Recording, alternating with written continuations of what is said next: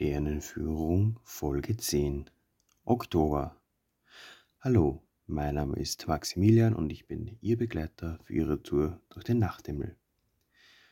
Diesmal kommt die Folge etwas verspätet. Wir bitten vielmals um Entschuldigung. Aus privaten Gründen sind wir nicht früher dazu gekommen, diese Folge zu produzieren. Beginnen wir mit dem Sonnenlauf. Die Dämmerung beginnt zu Anfang des Monats um ungefähr 10 nach 5. Die Sonne geht um 20 nach 6 auf, die Sonne geht um 6 Uhr ungefähr unter und die Dämmerung endet so ungefähr um 10 nach 7.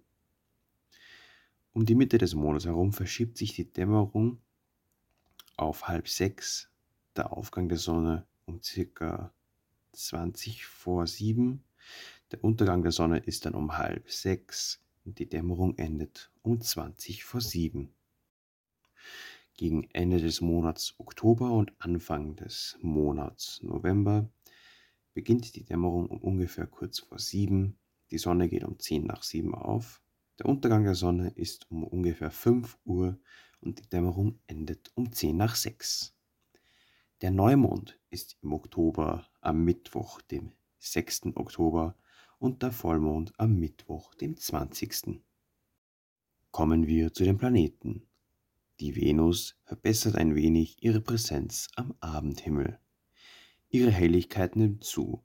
Sie wandert durch das Sternbild Waage und wechselt bereits am 7. in den Skorpion, dessen Hauptstern Antares sie am 16. passiert. Schon am 9. wird Venus von der zunehmenden Mondsichel besucht. Der Venusuntergang erfolgt am 1. um ungefähr Viertel nach 7, am 15. um 19 Uhr und am 31. schon um 18 Uhr 54. Jupiter bewegt sich kaum von der Stelle und wird am 18. im Sternbild Sternbock stationär. Anschließend bewegt er sich wieder rechtläufig durch den Tierkreis, was zunächst kaum auffällt. Der Riesenplanet tritt fast auf der Stelle. Mit seinem zweiten Stillstand in diesem Jahr beendet der Riesenplanet seine Oppositionsperiode. Dennoch bleibt Jupiter einer der Glanzpunkte am Nachthimmel. Aus der zweiten Nachthälfte zieht sich der Riesenplanet zurück. Am ersten geht er um circa Viertel über zwei und am 15. um Viertel über eins unter. Am 31. sinkt er bereits um Viertel nach Mitternacht unter die südwestliche Horizontlinie. Am 15. erhält der Riesenplanet Besuch vom zunehmenden Mond. Saturn wird am 11. im Steinbock stationär und beendet damit seine Rückläufigkeit. Anschließend wandert er wieder rechtläufig durch den Tierkreis, wobei er zunächst kaum vom Fleck kommt. Mit seinem zweiten Stillstand in diesem Jahr beendet auch der Ringplanet seine Oppositionsperiode. Die Saturnhelligkeit sinkt weiter leicht. Seine Untergänge verlagert Saturn in die Zeit vor Mitternacht. Er wird, er wird zum Planeten der ersten Nachthälfte. Am ersten geht der Ringplanet um dreiviertel eins unter und am 15. schon um eine Viertelstunde vor Mitternacht. Am 31. sinkt der helle Saturn bereits um dreiviertel elf unter die südöstliche Horizontlinie. Der zunehmende Halbmond kommt am 14. bei Saturn vorbei. Es ergibt sich ein netter Himmelsanblick. Das Dreigestirn Saturn, Mond, Jupiter ist am Abend gegen 19 Uhr über dem Südhorizont zu sehen widmen wir uns nun dem Sternenhimmel. Der Himmelsanblick wird von der Andromeda-Gruppe charakterisiert. Diese Sternbildergruppe, die fast den gesamten Osthimmel einnimmt, setzt sich aus den Bildern Cassiopeia, Cepheus, Andromeda, Pegasus Perseus und Cetus, dem Walfisch, zusammen. Zwar sind diese Herbstbilder längst nicht so hell wie die leuchtkräftigen Wintersternbilder, denn es fehlen Sterne erster Größenklasse. Aber sie haben ihren eigenen Reiz und sind mit Ausnahme des Cetus alle verhältnismäßig leicht auszumachen. In der westlichen Himmelshälfte dominiert noch das Sommerdreieck. Arctur im Bootes ist schon untergegangen. Auch der ausgedehnte und lichtschwache Herkules nähert sich dem Nordwesthorizont. Die charakteristische Sternfigur des Himmelswehs, die Cassiopeia, steht zurzeit hoch über dem Beobachter, fast im Zenit. Die mittlere Spitze des Ws deutet ungefähr in Richtung des Polarsterns. Verlängert man diese Sichtlinie zum Nordhorizont hinunter, so trifft man auf den großen Wagen, der jetzt seine tiefste Stellung knapp über dem Nordhorizont einnimmt.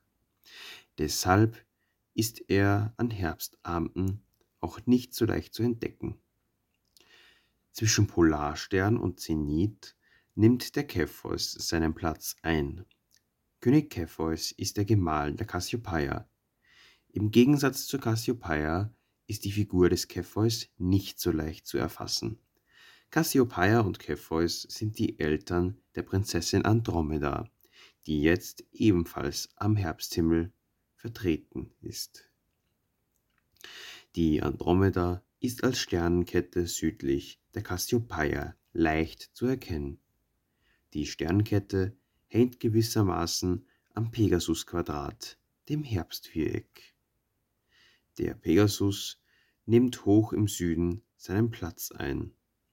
Das markante Sternenquadrat des Pegasus ist leicht zu erkennen. Die westliche Kante markiert zur Standardbeobachtungszeit ziemlich genau den Himmelsmeridian. Zum Pegasus gehört noch natürlich sein Kopf mit der Nase, der den Meridian schon passiert hat. Der heldenhafte Retter der Andromeda, der Perseus, mit dem Schwert in der einen und dem abgeschlagenen Haupt der Medusa in der anderen, gehört ebenfalls zu den Herbstbildern. Perseus steht jetzt hoch im Osten zwischen der Andromeda und dem Hauptstern im Fuhrmann der gelblichen Kapella, die unübersehbar im Nordosten strahlt. Am schwierigsten zu identifizieren von den Bildern um die Andromeda-Sage ist sicher der Walfisch, lateinisch Cetus genannt. Der Cetus ist das schreckliche Meeresungeheuer von der Küste Äthiopiens, dem die Prinzessin Andromeda geopfert werden soll. Zum Glück eilt Perseus mit seinen Flügelschuhen durch die Lüfte herbei und tötet den Cetus, indem er ihm das abgeschlagene Medusenhaupt präsentiert. Augenblicklich erstarrt der Cetus beim fürchterlichen Anblick der Medusa zu Stein. Nördlich des Cetus und südlich von Andromeda und Pegasus sind die beiden Fische beheimatet. Als Tierkreisbild sind sie wohl bekannt. Am Himmel entdeckt man sie nicht so leicht, da sie nur aus lichtschwächeren Sternen gebildet werden und deshalb am Firmament kaum auffallen. Vor allem beim aufgehellten Nachthimmel in unseren Städten und Siedlungen sind diese Sterne der Fische mit bloßen Augen kaum mehr zu sehen. Tief im Osten kündet der eben aufgegangene Stier vom nahen Winter. Außer Aldebaran, der Hauptstern des Stieres, fällt noch das Siebengestirn, der offene Sternhaufen der Plejaden auf. Knapp über dem Südhorizont, noch in Meridiannähe, funkelt ein Stern erster Größe. Es handelt sich um Formalhaut im Sternbild südlicher Fisch.